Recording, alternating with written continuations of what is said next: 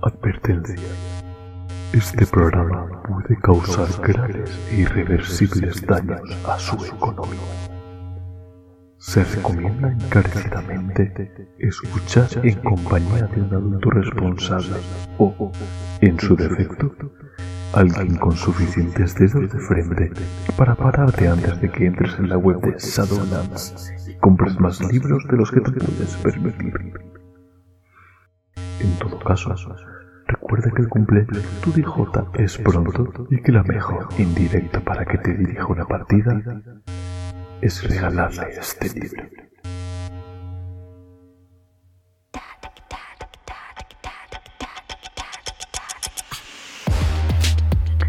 Bienvenidos a Que baje de Lowe's y lo vea. El único podcast que te explica las cosas mal para que las entiendas bien.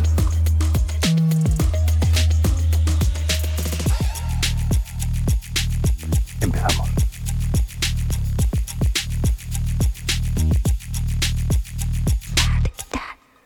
Bueno, chicos, eh, lo- yo, yo, yo, lo- yo lo voy a intentar. Vale, yo, lo voy a, yo, yo voy a hablar de esto. Eh, Tengo muchas cosas que decir, así que voy a intentar que no se me vaya mucho la pinza porque yo me veo aquí un podcast de más de media hora fácil.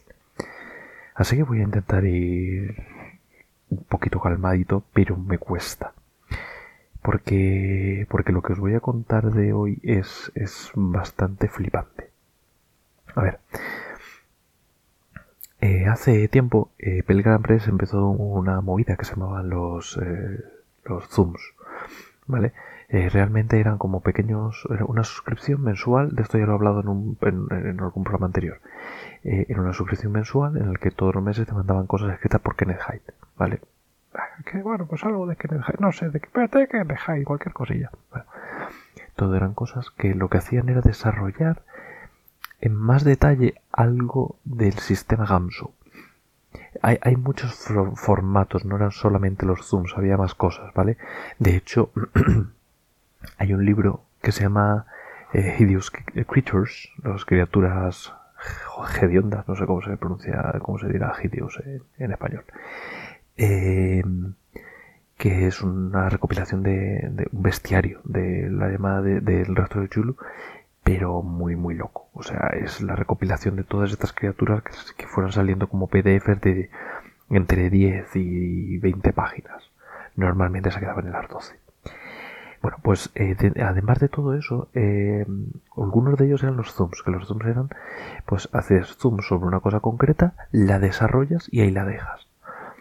Eh, te avisa que es altamente experimental, que no está pensado para ninguna ambientación concreta, es decir, esto es una cosa de, hey, aquí te lo dejo, tú te lo gestionas.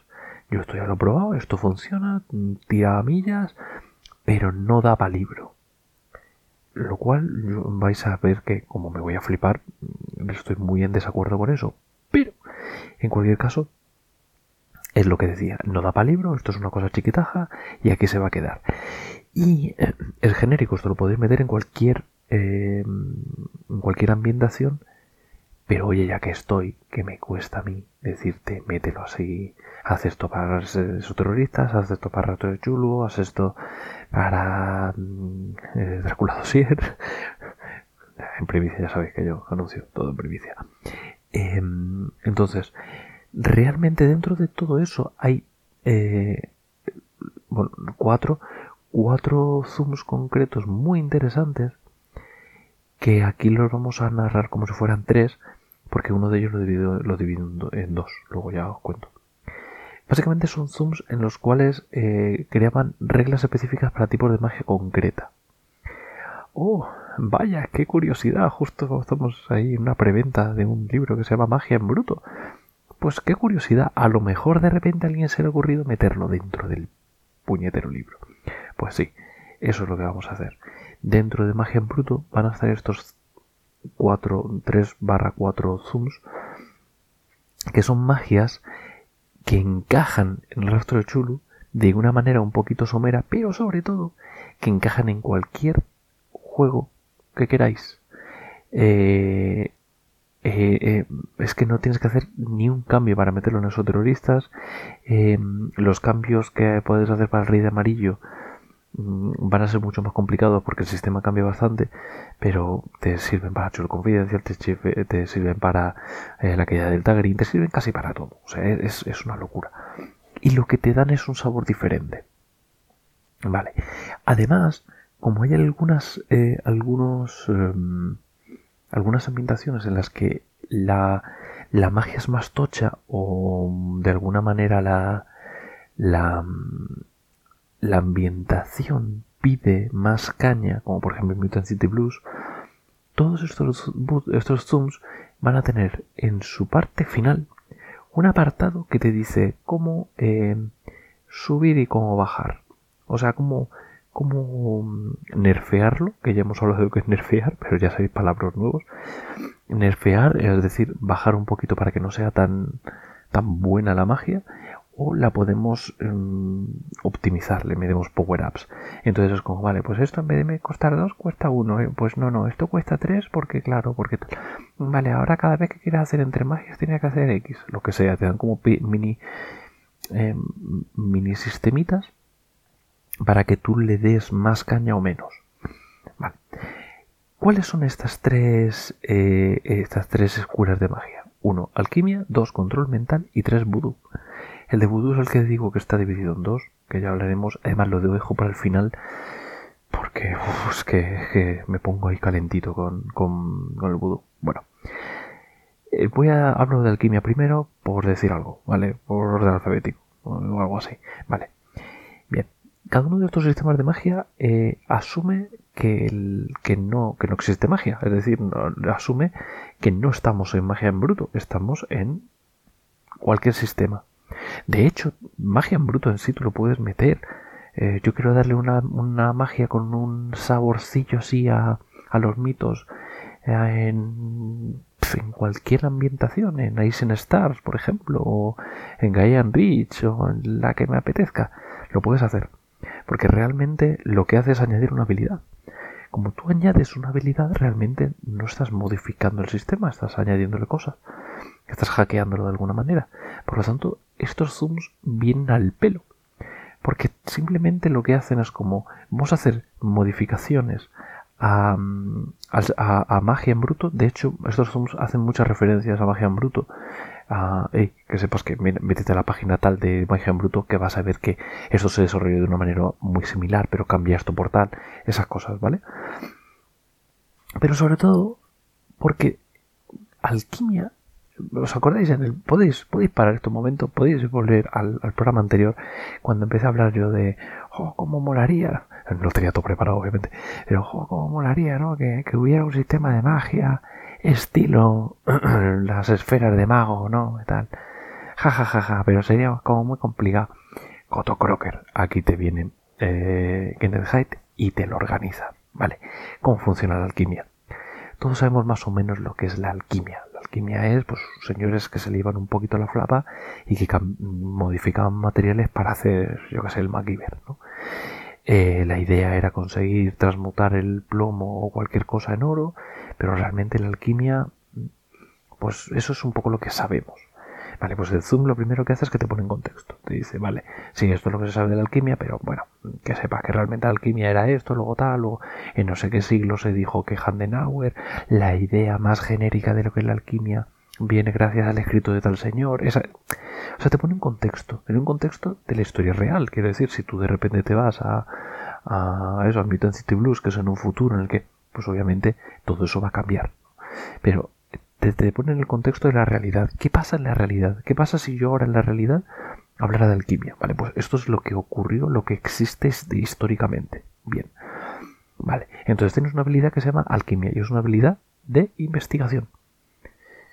Esa habilidad, si tú la gastas, tú puedes utilizarlo como, vale, pues hago alquimia y sé que esta bala es justo la que mató a tal persona, por ejemplo, ¿no?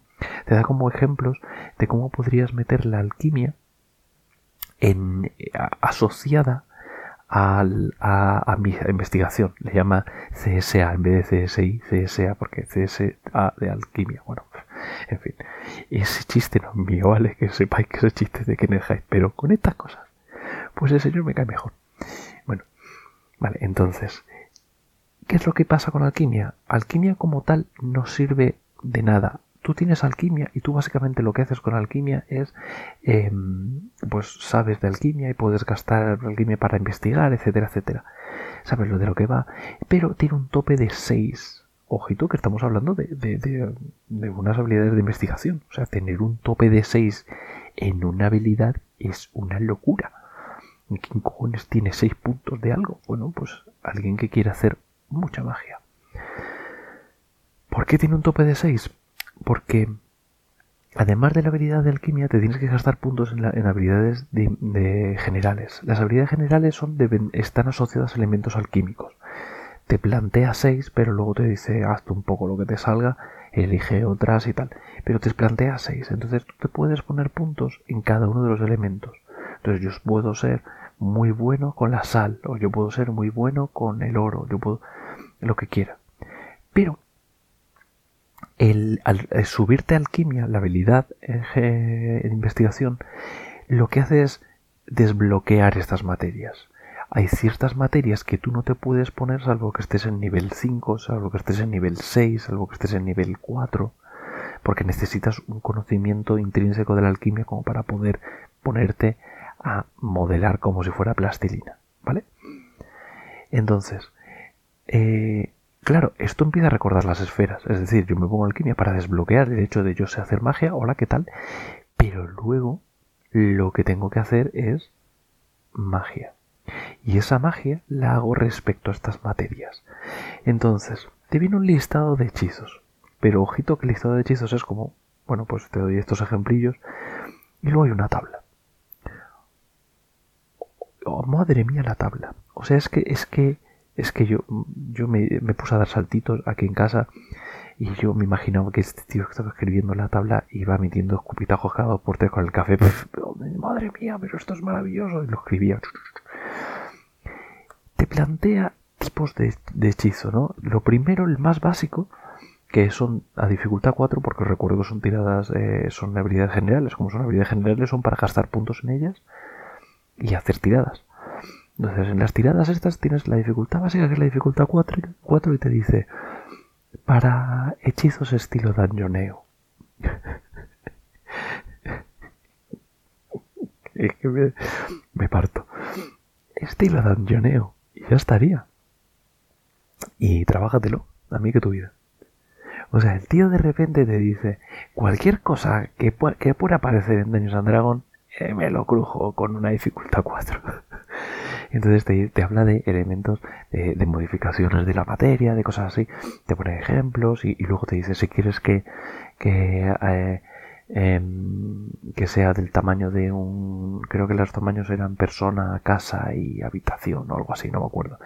Te sube las dificultades y bueno, al final básicamente lo que haces es gastar puntos de materia para conseguir esto, ¿vale? Eh, a medida que va aumentando la locura puedes hacer hechizos cada vez más locos. Eh, hay dificultad, creo que la dificultad más alta era 11.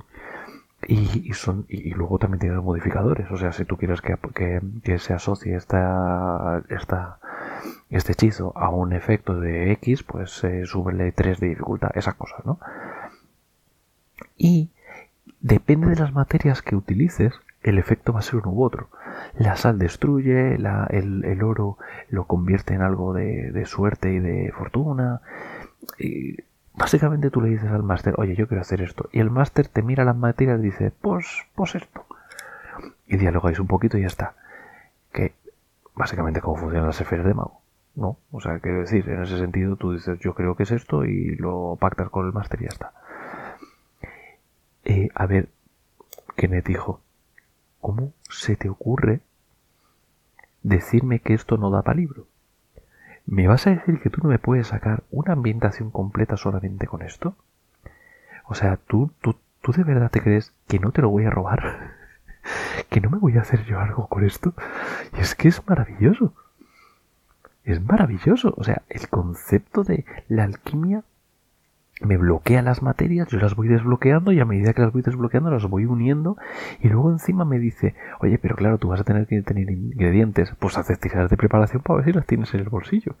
Es que, es que, es que yo no sé cómo he conseguido meter esto en 11 páginas. O sea, tú imagínate que de repente tú pagas una mensualidad y te llega esto. dices tú, pero, pero, pero alma de cántaro, pero, pero me estás regalando aquí la de Dios.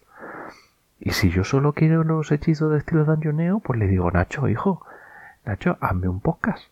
En Level Up, capítulo 3, por favor, o capítulo 5, uno, uno cerca. El listado de hechizos para, para luego usarlos yo con esta mandanga. O sea, esto es una maravilla. Fran, por favor, llámate al Kenneth Height y le dices que te haga un libraco, que esto te lo expanda a 200 páginas. Que me parece poco.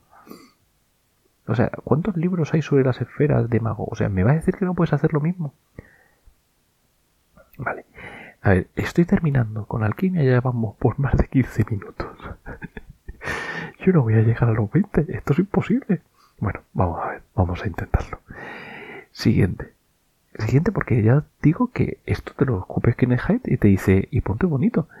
Y, después de eso están los, los, parámetros estos para regularlo arriba y abajo. O sea, quiero decir, es que es muy loco. Y además te plantea él, vale, ¿cómo vas a meter esto en el, rastro de chulo? ¿Cómo vas a meter? O sea, eh, es que es flipante. Es flipante la cantidad de conocimiento, la cantidad de... de eh, es, eh, en fin, bueno, vamos al siguiente. Control mental. Me va y dice, pues me hace usted 11 paginitas de control mental. ¿Vale? Venga, hasta luego. Eh, lo guay que tiene esto es que te desarrolla unas las eh, esta, esta, habilidad se parece mucho a combate, ¿vale? Básicamente este, perdón, este, este tipo de magia, este tipo de magia se parece bastante al combate. De hecho, el control mental es la más sencillota de las, de, las tres magias.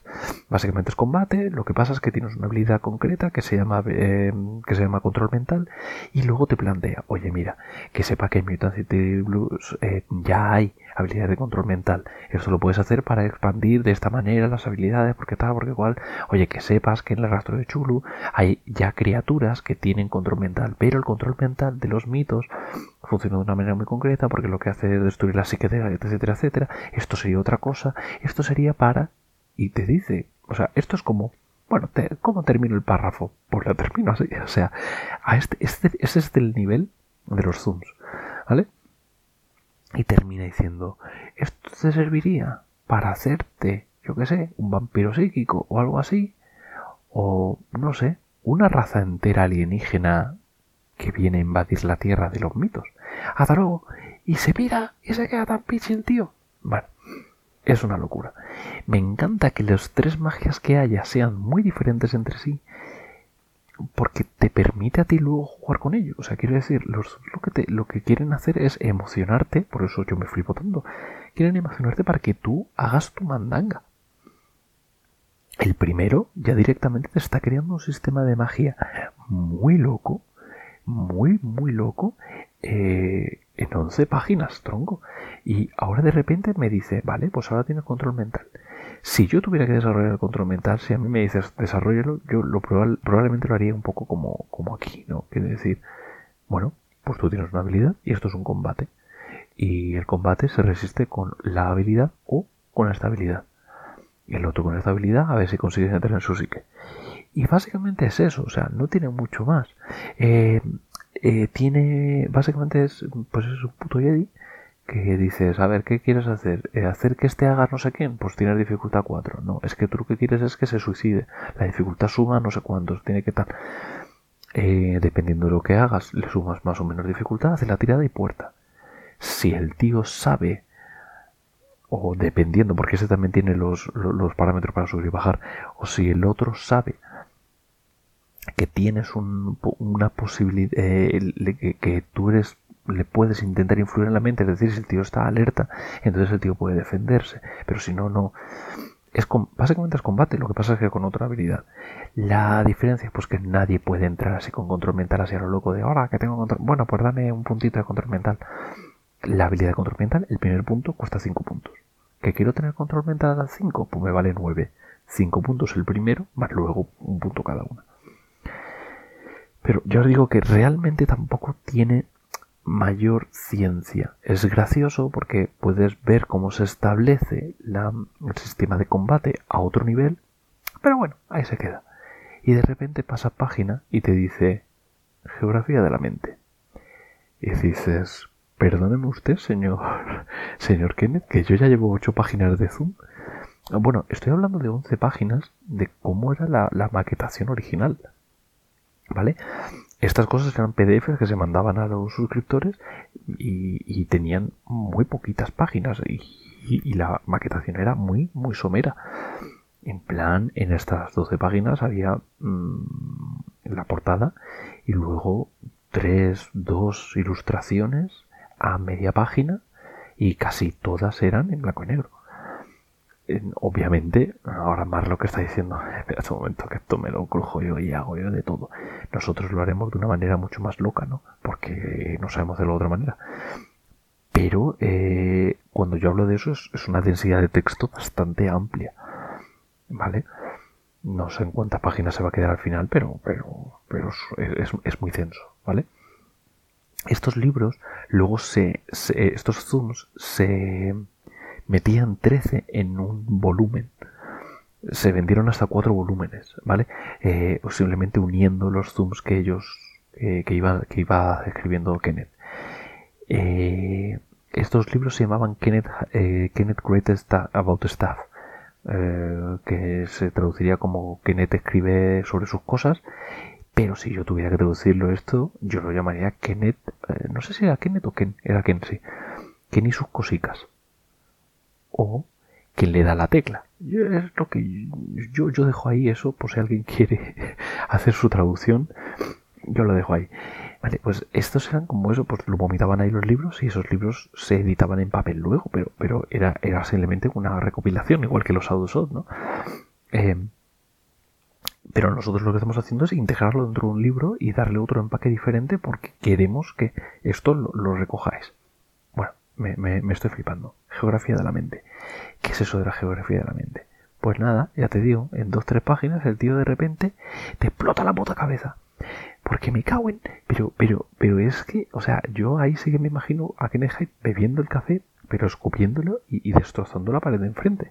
O sea, el tío va y te dice, bueno, Freud te soltaba que la, que la mente funcionaba de esta manera el ego, superego y la y el, el, yo, ¿no? Vale. Entonces la mente funciona igual. Si alguien quiere entrar en la mente de otra persona, tiene que hacerlo introduciéndose en la geografía de su mente. Y ahí tienes otra ambientación entera. Y en vez de meterse un libraco entero, como Dream Riders, yo qué sé, eh, no, tres paginitas y te establece cómo funciona el ego, cómo funciona el superego, cómo, qué habilidades tiene cada una porque cuando tú atacas el ego, esto sería para, para obviamente hacer una campaña en la que tú tienes que entrar en la mente de alguien, ¿no? Algo te pone como ejemplo Inception o... Eh, creo, no me acuerdo qué otra película ponía, pero la de Jennifer López esta la jaula creo que se llamaba también, por ejemplo, podría ser una de estas, ¿no? Entonces te plantea que tú realmente cuando atacas el ego estás atacando a este, estas habilidades.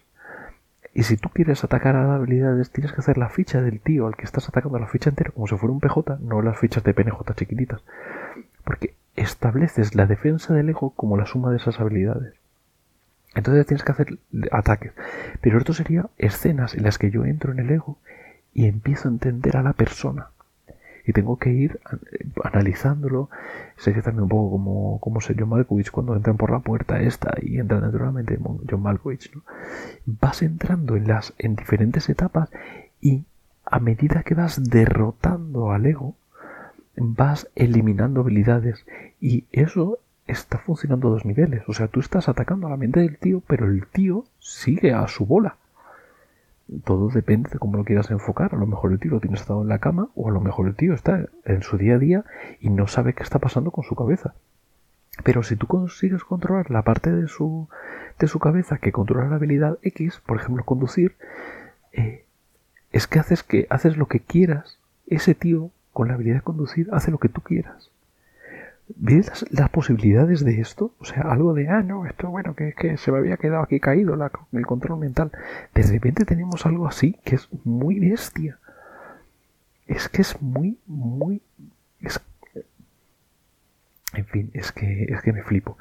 Luego pasas al superego, que también tiene sus, propios, sus propias reglas, y de hecho te dice, hey, que sepas que si estamos en el rastro de Chulu, que recuerda que tiene los pilares de estabilidad. Como el ego se construye gracias a la la locura, ¿vale? Eso lo hace en tres niveles y te está planteando hay una campaña, mira, te está planteando una campaña dentro de la, de la cabeza de, de, un señor que es que es que se te va muchísimo la olla, muchísimo, muchísimo, muchísimo, de verdad. Eh, es muy, muy, muy emocionante. Porque hasta ahora tú estabas diciendo, pues es un sistema de combate, pero a otro nivel. Sí, vale, tienes unos combates diferentes dependiendo de si lo que quieres es que el tío haga X o Y, pero tampoco. Y de repente suelta esto. Y es que, vamos, te, es que te echas a llorar de la emoción. Es que es muy loco. De verdad que, que, es que es que vais a flipar cuando lo leáis, porque de verdad que es, es muy inspirador. Es muy. Bueno y llegamos al budo. Apaga, la música. No, no, no, no, no, no, no. Lo siento, lo siento Joaquín. Apaga la música porque no me puedo quedar sin hablar del vudú. El vudú está en dos partes, está en dos zooms y además son los zooms más largos. Los otros eran eso, unas 11 páginas más, más la portada y aquí nos vamos a 16 páginas con portada. Estoy hablando de estas maquetaciones como con, con texto, con letras chiquititas, con, o sea, no sé el número de palabras, pero, pero un poco locura. Pero es que son dos. Porque divide el vudú en dos partes. Primero eh, la magia y luego los invisibles. Lo que los invisibles serían como, como unos los espíritus, ¿vale? Vale. Vudú a nivel de, de, de hostias, cómo mola esto, es el que menos te va a aportar, porque realmente se parece mucho a magia en bruto. Se parece a la magia idiosincrásica, es decir, recuerda que la magia idiosincrásica es que yo tengo una superstición y esa superstición se convierte en real. Vale, el vudú es eso. El vudú básicamente es eh, una superstición, pero que está tan extendida entre varias personas, entre tantas gente, que tiene su propia, su propia identidad. Además, el vudú, eh, primero que, te, toda la parte que te digo que todos los zooms tienen, que te ponen en contexto de, bueno, pues el, control mental, no sé qué, eh, aquí es muy grande. De hecho, a mí me da la sensación de que esto del vudú era que él quería escribir un libro muy grande sobre una ambientación muy grande sobre vudú y dijo mm, es que estamos ya entrando en, el, en un apartado de apropiación cultural, ¿vale? Porque el análisis que hace del vudú es muy bestia. Solamente, quiero decir, yo, estoy hablando como, como alguien que ha estudiado lo que es el vudú, no por eso de conseguir mejores notas, sino he estudiado el vudú porque lo tuve que integrar en el fin del mundo. Uno de los tipos de zombie que había era, era los zombies vudú. El zombie vudú es un zombie muy famoso y no solamente por este muerto está muy vivo, sino porque es que es la parte más llamativa del vudú, ¿no? Eso de que podían coger a gente y hacerles pensar que estaban muertos y que eran zombies. Y esto es una cosa documentada, o sea, esto, esto se, se hizo durante, durante mucho tiempo. Probablemente a lo mejor se siga haciendo, pero no sé a qué nivel, porque tenido un punto ahí de, de placebo muy loco. Vale, este tío te plantea el vudú y te, y te hace una, eh, un análisis antropológico de lo que es el vudú que ya solamente por eso yo me compraría el libro entero. O sea, es muy interesante cómo lo hace, cómo lo plantea, cómo el respeto que le tiene. Se ve muy, se ve muy bien de verdad que, que, Joder, que es que está muy bien. Eh, es que está muy bien. De hecho, yo os digo que la parte de mecánicas es solo el primero de los dos libros. Yo os digo que nosotros lo meteremos todo junto porque no tiene sentido, son como secciones, ¿no? Pero. Pero el vudú, eh, la parte de. La segunda parte, la de los invisibles, es el desarrollo de, los espíritus con los cuales hablaban. Porque realmente eh, el vudú es eh, una, una, religión animista que eh, piensa que hay unos espíritus y que tú puedes hablar con los espíritus y que te dan de alguna manera te conceden favores. De hecho, es muy gracioso porque te plantea que si tú fallas una tirada, eh, no es que falles la tirada, no es que no consigas hacer la magia, sino que el espíritu que te estás pidiendo se niega a hacer lo que tú le pides. Este, es, que, es que es uno de estos parrafitos que te lo termina el Kenneth que me cago en su alma. O sea, te dice, y de aquí saca partidas. O sea, es que es que es muy loco. O sea, te dices, imagínate que yo fallo una tirada de magia, porque yo lo que quiero es matar a X y de repente lo tengo todo preparado y fallo la tirada y no sale. Y no sale porque, bueno, pues repito la tirada, no, no sale porque el espíritu no quiere que salga. Porque a lo mejor es que quien estoy matando es esa, esa persona ya había estado contactando con el, espíritu. Da igual, o sea, quiero decir, como tienes una un desarrollo de cada uno de los espíritus por separado y tú sabes a qué espíritu estabas hablando y a qué espíritu le estabas pidiendo y por qué, también tienes el por qué ah, del otro lado. Porque cuando tú hablas con el espíritu, con el vudú, según este estilo de magia, realmente lo que estás haciendo es solicitarle. Entonces tú tienes que decir, ¿cómo lo haces? Eh, ¿Qué tipo de, sonido utilizas? Porque el sonido es muy importante para el vudú, entonces es el o lo que sea, cualquier cosa, y qué ¿Y qué sacrificio o ofrenda le das? La, sacrificio o ofrenda puede ser que te cargas a, tu padre o que le echas un poquito de, ron. Al final, como es un sacrificio de comida. Es un poco chungo lo que acabo de decir, ¿no? Que la comida es. Matas a tu padre que es comida. Bueno, da igual. Hay un libro que se llama eh, Cómo me comió mi padre, que es maravilloso. Es un libro de divulgación sobre sobre cómo funcionan los eh, cómo funcionaban las, eh, eh, las, las antiguas esto lo estoy improvisando totalmente. Em, cómo funcionaban antiguamente los cavernícolas y tal y por qué funcionaba pero desde, desde el humor. Es maravilloso ese libro. Si os podéis hacer con él de alguna manera de verdad que lo recomiendo. Es muy muy divertido. Anyway volvemos al, al como tú sabes quién es cada espíritu sabes cómo funciona cada espíritu, etcétera, etcétera, etcétera. Em, cuando el tío falla la tirada, tú puedes ah, decir, sacar un, en contexto del por qué, por qué el espíritu se lo ha negado. Podrías pedírselo al otro espíritu que está enfrentado con el otro. Pues bueno, se te puede ir muchísimo. Por eso digo que, esto da, da para, para, ambientación loca muy grande a nivel de, de premios. me parece muy bestia. Eh, lo que decía antes de, que tú tienes que hacer como ofrendas y tal, eso son las precondiciones. Cuando tú haces un hechizo, haces precondiciones. Esas precondiciones tienen que ser, tiene que tener una imagen como un, te, plantea que, teniendo, en cuenta que, mucho de este vudú eh, eh, se conoce de segundas o de terceras o de, de culturas que han sido directamente subyugadas por otra. Entonces, mucha de, la parte del vudú que se conoce a día de hoy tiene que ver con la religión cristiana, porque era gente que de repente les imponían la religión cristiana y a lo mejor sus padres, o sea, sus hijos, sus nietos, no la conocían, no conocían la base, sabían que existían esos espíritus, pero sabían que la liturgia cristiana era X, así que la mezclaban. Entonces tampoco está muy claro que el vudú que se muestra aquí sea el vudú original porque es muy difícil, están tan entremezcladas estas cosas que, no se sabe. Entonces te dice que una de las precondiciones para poder hacer un hechizo es tener una imagen, una imagen como la de un santo, ¿no? pero es el espíritu. Esa imagen puede ser a lo mejor una piedra o no tiene por qué ser una imagen como, como conocemos nosotros, pero ¿me entendéis? Que realmente la, el el sabor que le quieras dar, tú lo puedes ir a un lado o a otro, pero, pero puede estar por ahí, ¿vale? La santería también la integra dentro de esto. Bueno, en cualquier caso, básicamente estas tres precondiciones las tienes que cumplir sí o sí para poder hacer el hechizo.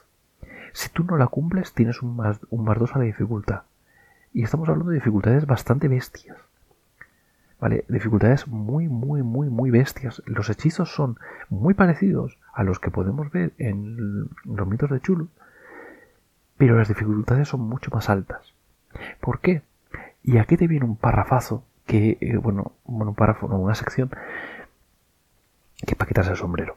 Te dice, a ver, esto son espíritus Y estos espíritus, o semidioses, o dioses, o como lo queramos llamar, son unos mierdas al lado de Chulu and Company. Estos son los dioses que cuando llegaron los, los mitos a la Tierra, les dieron de patadas en el culo y los echaron en plan de que como quien pasa la mopa. Por lo tanto, esta es gente que, que puede hacer hechizos porque la misma super tecnología que manejan los mitos existe en este mundo y esto te está planteando si lo quieres dar un, si lo quieres integrar en el rastro de chulo, ¿no? Pero, em, pero no, pero eh, quiero decir, están aquí, eh, están, comparten universo, pero son mucho menos poderosos. Por lo tanto, las dificultades son mucho más altas. Y encima los hechizos son peores. En ese sentido son más, más bajos de nivel. Aunque realmente también em, es un, hace un poco como en alquimia, que te da como, como, como una especie de, de, bueno, pues lo puedes hacer un poquito mejor, un poquito peor, y te da como una tablita, ¿vale? Más allá de desarrollarte hechizos concretos, como pasa en el rastro de Chulu. ¿Por qué? Porque realmente eh, esto es una mala utilización de la supertecnología de los mitos. Entonces ellos, de alguna manera, lo sacan y, y lo utilizan. Pero claro, es menos poderosa, pero a la vez lo está utilizando gente que quiere ayudar a los humanos. es un matiz muy interesante. De repente la magia de los mitos, que es una magia que te, que te destruye por usarla, se convierte en otra cosa. Es que eh, por eso por eso quería dejar el vudú para el final, porque es que te da para, para, para reflexionar mucho.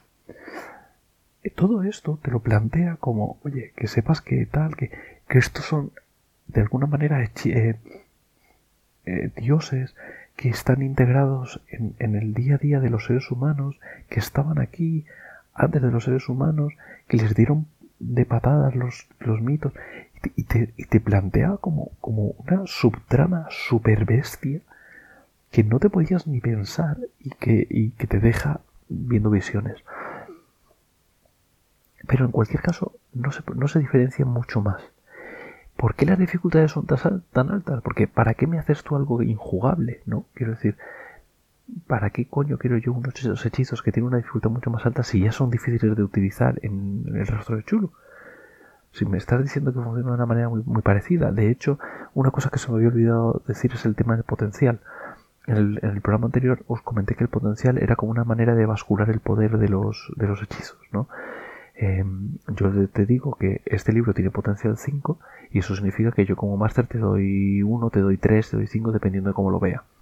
Sí, funciona así, pero, pero no. El potencial no es tanto eso. El potencial sobre todo es hasta qué punto tú eres capaz de hacer magia. Es decir, si yo me he leído este libro, tengo capacidad de entender la magia de los mitos hasta nivel X. Y se limita el, eh, lo que yo me puedo gastar en experiencia con ese potencial. Lo cual es muy interesante de cara a yo si quiero conseguir más magia, no tengo que simplemente esperar y luego me gasto puntos de experiencia. Tengo que eh, meterme en la magia. Tengo que leer más libros, tengo que eh, estar en presencia de, dioses, tengo que hacer ese tipo de cosas para poder conseguir subir mi, mi potencial. ¿Vale? Y una vez ya tengo subido potencial es como el tope, yo no puedo subir más magia que la que tenga de potencial, ¿vale? Aquí pasa lo mismo, ¿vale? Y con el, eh, con el control mental pasa lo mismo, eh, con alquimia en principio no pasa esto, pero, pero realmente uno de los de las básculas que se puede aplicar es básicamente aplicarle potencial y ya está. Y el potencial aquí está porque tú de alguna manera le caes bien a los dioses.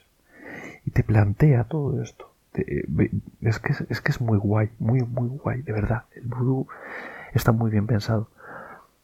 Pero volvemos a esto. Si encima yo tengo unas limitaciones a la hora de utilizar la magia, es que no voy a utilizar jamás esta magia. Es que es muy complicada de utilizar. Y entonces te vas a la lista final de modificadores. La lista final de modificadores es que se te va la olla. Porque esta lista final de modificadores es que incluye sacrificios. Y aquí es donde la cosa se pone muy chunga. Porque te viene exactamente qué tienes que hacer, qué, vas a conseguir destruyendo vidas humanas.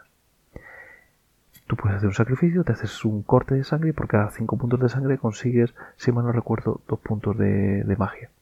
Pero si esos 5 puntos de vida son porque estás matando a alguien, estás matando a alguien con 20 puntos de vida, pues por ejemplo sería, consigues, eh, por cada 5 puntos de, vida, te da 6 puntos. 6 puntos. O sea, imagina, estamos hablando de, dificultades muy locas que a lo mejor pueden ser 12, 20, ¿vale? Pero es que si yo cojo un tío y le corto en cachitos, es que eso me va a dar fácilmente 18 puntos. Fácil. 10, 18 puntos. 10, 12, algo así. Más luego que yo tenga las precondiciones, que tenga tal. Es decir, al final lo que está consiguiendo este tipo de magia es que tú hagas rituales. Que tú te lo ocurres, que tú decidas hacer de esta manera, hasta el punto de que a lo mejor esta magia puede hacerte ser muy poderoso, porque tú le das mucha energía a esos, a esos espíritus. Y, para terminar, me quedo con la última perlita. Que cada uno de los invisibles, que ya os he dicho que hay 16 páginas, solamente describiéndote cómo son los invisibles, eh, qué son las cosas que le gustan a nivel de sacrificios, qué hechizos puedes hacer mejor y peor eh, hablando con ese espíritu concreto. En la parte final te vienen dos apartados. Uno de ellos es explicaciones de este espíritu, unas explicaciones un poquito más metafísicas que se salgan un poco más de, de lo que piensas del vudú, etc. Y luego un apartado de los mitos. Y puede ser que estos espíritus no sean humanos, no sean dioses humanos, no sean dioses de la tierra, sino que sean los propios mitos que se están haciendo pasar por estos espíritus. Y no, no se me ocurre mejor final para este programa que esto que acabo de decir. Eh, lo dicho, tenéis que leer este libro, mm, darlo de hostias con alguien, no sé, me da igual. Seguro podéis robarlo de las tiendas, tenéis mi permiso, podéis hacerlo, no hay ningún problema. Yo os dejo. si os pillan, yo lo negaré. Pero haced lo que pero tenéis que haceros con este libro. De verdad que eh, os va a flipar ya sea solamente porque os interesa la magia, porque os interesa el gamso, porque os interesa el rastro de chulo, eh, eh, por lo que sea, tiene tal cantidad de semillas eh, de aventura, tal cantidad de, información condensada, que es imposible que no le saquéis muchísimo, no, no un poco, es imposible que no le saquéis muchísimo partido a este libro. Es un dinero muy, muy bien gastado y vais a flipar en cualquier caso, yo solamente con haber escuchado este podcast ya, ya habréis visto lo que te puedes flipar. Así que, ahora, ahora sí, Joaquín, pon la música muy alto, muy alto, que me voy yendo. Hasta luego.